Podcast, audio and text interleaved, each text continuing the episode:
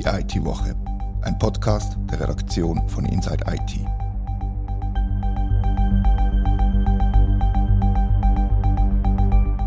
Herzlich willkommen zur IT-Woche. Heute reden wir über digitale Integrität und wo in der Schweiz das soll Schule machen. Mir im Podcaststudio ist der Philipp Anz und mein Name ist Rita Vogt.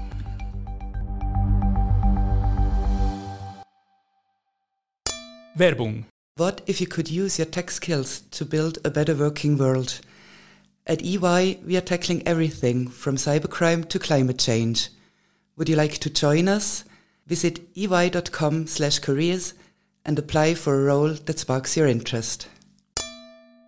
Philipp, du hast dich mit dem Thema auseinandergesetzt. Kannst du unseren Hörerinnen und Hörern kurz erklären, was digitale Integrität überhaupt ist? Was versteht man darunter? Also bis jetzt gibt's äh, in der Bundesverfassung zum Beispiel den Begriff von der körperlichen Unversehrtheit, wo Einwohner oder Bürgerin von der Schweiz quasi das Recht hat auf eine körperliche, physische Unversehrtheit.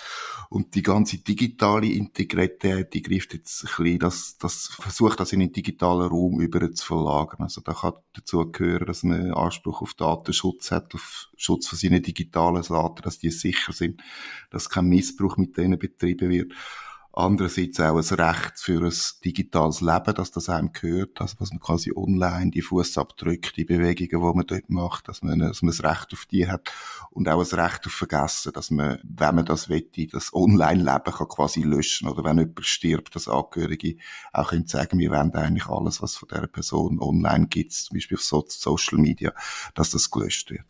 Also es ist quasi ein Übersetzen von den Grundrechten, die jeder Mensch gemäß Bundesverfassung hat, in digitalen Raum. Kann man das so einfach zusammenfassen? Das kann man so sagen, ja. Und jetzt hat ja Genf als erster Kanton das in der Verfassung verankert und das ist ja recht unumstritten gewesen, kann man sagen. Das ist so, es ist, die Vorlage ist mit 94 Prozent äh, Ja-Stimmen angenommen worden. Bei uns auf der Redaktion hat äh, ein Kollege gesagt, wo, wo wir das Thema besprochen haben, das ist, also das sind Verhältnisse wie in Nordkorea oder früher in der DDR. Wenn man es vergleicht äh, mit einer anderen Abstimmung vom Wochenende in der Stadt Zürich, dort ist ein Kredit für die Pestalozzi-Bibliotheken auch völlig unumstritten gewesen. Es hat kein einziges Gegenargument gegeben und der hat also nur 88 Prozent Ja-Anteil erreicht. Also das zeigt, dass, dass die Stimmbevölkerung sehr hinter dem steht und das Thema auch ernst nimmt. Hat es jetzt Genf keine Opposition dagegen gegeben oder Parteien, die das bezweifelt haben, dass es das braucht? Es hat absolut keine Opposition gegeben. Ursprünglich geht die Vorlage auf eine Motion von der FDP zurück. Dann hat der Regierungsrat die Vorlage ausgearbeitet, die auch unterstützt und sämtliche Parteien in Genf haben die Apparolen rausgegeben. Ist das in Deutschschweiz breit wahrgenommen worden, was da Genfer beschlossen haben? Hat Kommunikation von, von Deutschschweizer oder von, von Parteien der Deutschschweiz, besser gesagt? Ich habe jetzt kein äh, Kommuniqué von einer Partei, also so äh, von einer grösseren in der Deutschschweiz mitgekriegt, die das aufgegriffen hat. Die sind natürlich auch eher, sagen wir wieder, mit ihren Vorlagen, die sie dann vielleicht in einem Deutschschweizer Kanton irgendwie unterstützt haben, beschäftigt sind. Gewisse Medien sind jetzt ein bisschen auf, durch, durch, durch den Entscheid ein bisschen auf das Thema, Publikumsmedien auf das Thema äh, gestoßen dank unserer Berichterstattung sind sie darauf gestoßen. Könnte man uns ein bisschen auf die Schulter klopfen, oder? Das kann sein, dass sie es bei uns irgendwie aufgeschnappt haben und dann selber sich, also sie haben dann auch noch, noch ein bisschen mehr gemacht, als nur bei uns abgeschrieben. sie haben dann auch noch ein bisschen zu dem Thema recherchiert und Leute dazu befragt. Und Piraten haben noch etwas dazu gesagt, oder? Was, wie, wie, wie haben das Piraten aufgenommen? Piraten, ja, das ist, das ist die einzige Partei, äh, wo, wo wirklich so ein das Kommuniqué überall verschickt hat. Die sind natürlich sehr dafür, weil sie finden, wir, äh, Datenschutz ist schon lange ein Hauptthema von uns und sie fordern, dass sich jetzt auch andere Kantone und der Bundesbeispiel an Genf nehmen.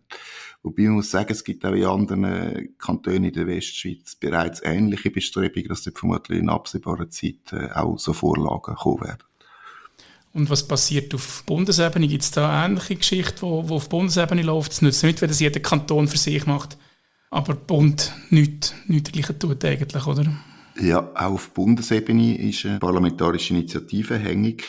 Die ist wieder ein bisschen ausgelöst worden von, von Vertretern äh, im Nationalrat aus der Romadi. Man muss sagen, dass die Romadi einfach ein bisschen mehr auf so Themen scheint sensibilisiert zu sein. Also da wird ist auch die souveräne Cloud oder die Swiss Cloud ein bisschen vieles breiter und grösser diskutiertes Thema als jetzt eventuell in Deutschschweiz im Moment. Angestoßen hat die Initiative im Nationalrat Samuel Bendahahn, SP Watt. Äh, unterschrieben haben die aber Mitglieder auch von allen anderen im Parlament vertretenen Parteien, also von rechts bis links. Und die, die Initiative ist hängig, oder wie ist der, der Status im Moment? Die ist hängig, die ist im äh, Herbst eingereicht worden. Das heißt, bis die dann zur Behandlung kommen wird, das kann sein, dass das im Herbstsession jetzt passieren wird, aber unter anderem noch, noch länger dauern wird. Die Initiative fordert ebenfalls eine Verfassungsänderung. Also in Genf ist jetzt ein neues Verfassungsgesetz angenommen worden und auch die Initiative im Nationalen zielt auf die Bundesverfassung ab und dort genau auf den Artikel Grundrechte, dass dort ein neuer Absatz dazukommt, wo die digitale Integrität verankert und, und sicherstellt für Schweizer Bürgerinnen und Bürger. Aber schon spannend, dass da unsere Kolleginnen und Kollegen in der Romandie irgendwie auf die Themen affiner sind. Man sieht es auf dem Patientendossier, wo, wo in der Westschweiz nicht wahnsinnig akzeptiert ist, aber bedeutend mehr als in der Deutschschweiz zum Beispiel. Wieso, wieso glaubst du, ist das so?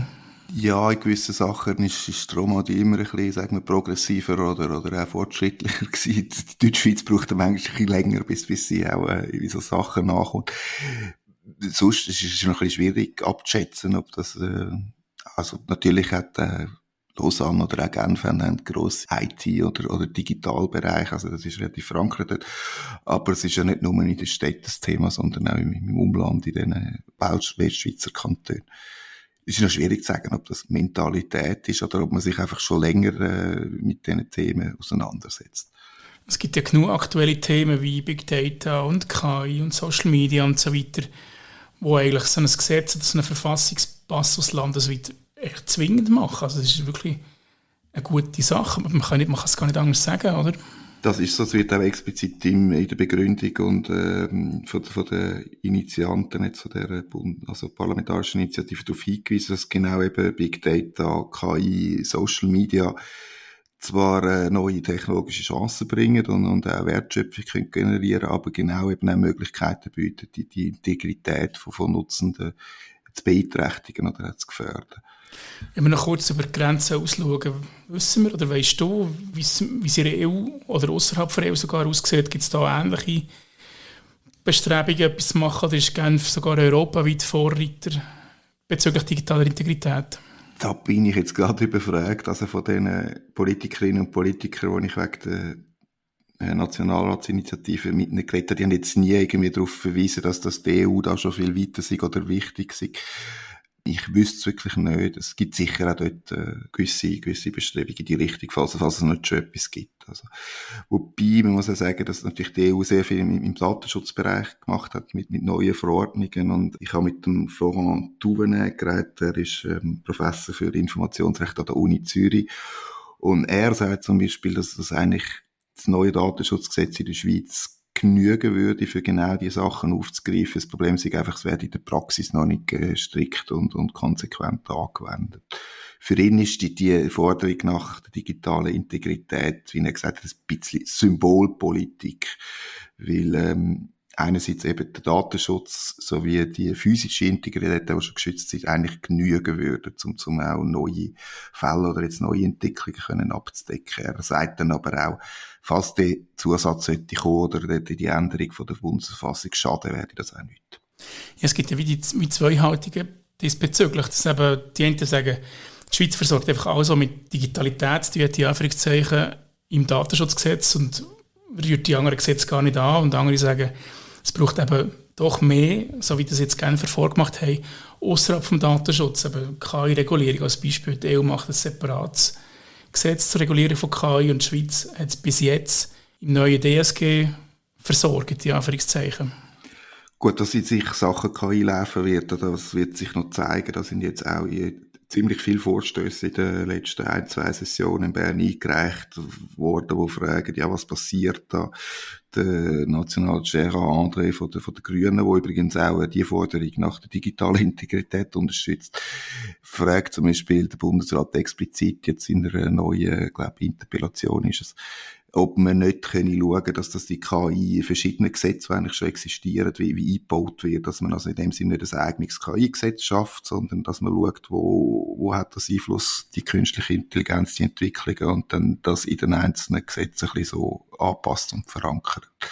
Also die Diskussion, die, die, die läuft jetzt und es wird sicher nicht so sein, dass der Bundesrat einfach immer nur beobachten kann und ein bisschen sagen, wir schauen ein bisschen und warten, was die EU macht. Auf jeden Fall hat jetzt Genf hier zuerst mal der, der erste Pflock eingeschlagen, was, was, es um digitale Integrität geht und ist aus meiner Sicht ein klares Vorbild für den Rest der Schweiz. Das ist so, äh, die Diskussion ist spannend und wichtig. Ich bin, äh, freue mich ein darauf, wenn dann das wirklich die, die, die Debatten im Nationalrat losgeht. Also vielleicht dann halt erst nach den, nach den Wahlen mit, mit neuen Leuten oder halt denen, die immer nachher vor dann wieder gewählt werden oder wieder antreten, die das ein bisschen exportieren und forcieren. Simon de Montmillon, das ist der Genfer Nationalrätin, die hat auch explizit darauf verwiesen, ja, eben Genfer ist das schon am Laufen. Das ist im Herbst schon noch nicht klar gewesen, dass es angenommen wird und so deutlich und wuchtig angenommen wird. Und sie hat gesagt, ja, das, das Genf ist eigentlich jetzt ein Vorbild, wo, wo sich auch andere Kantone und der Bund sollen daran äh, orientieren, weil das Thema digitale Integrität, das, das können wir nicht auf Gemeinden oder auf Kantone beschränken, sondern das ist ein nationales und sogar internationales Thema. Spannend gewesen, danke vielmals. Und euch, liebe Hörerinnen und Hörer, danke vielmals fürs Zuhören. Wir freuen uns auf Feedback an redaktion.insight-it.ch. Werbung. What if you could use your tech skills to build a better working world? At EY, we are tackling everything from cybercrime to climate change. Would you like to join us? Visit ey.com slash careers and apply for a role that sparks your interest. Das war die IT-Woche, ein Podcast von der Redaktion von Inside IT. Danke vielmals fürs Zuhören.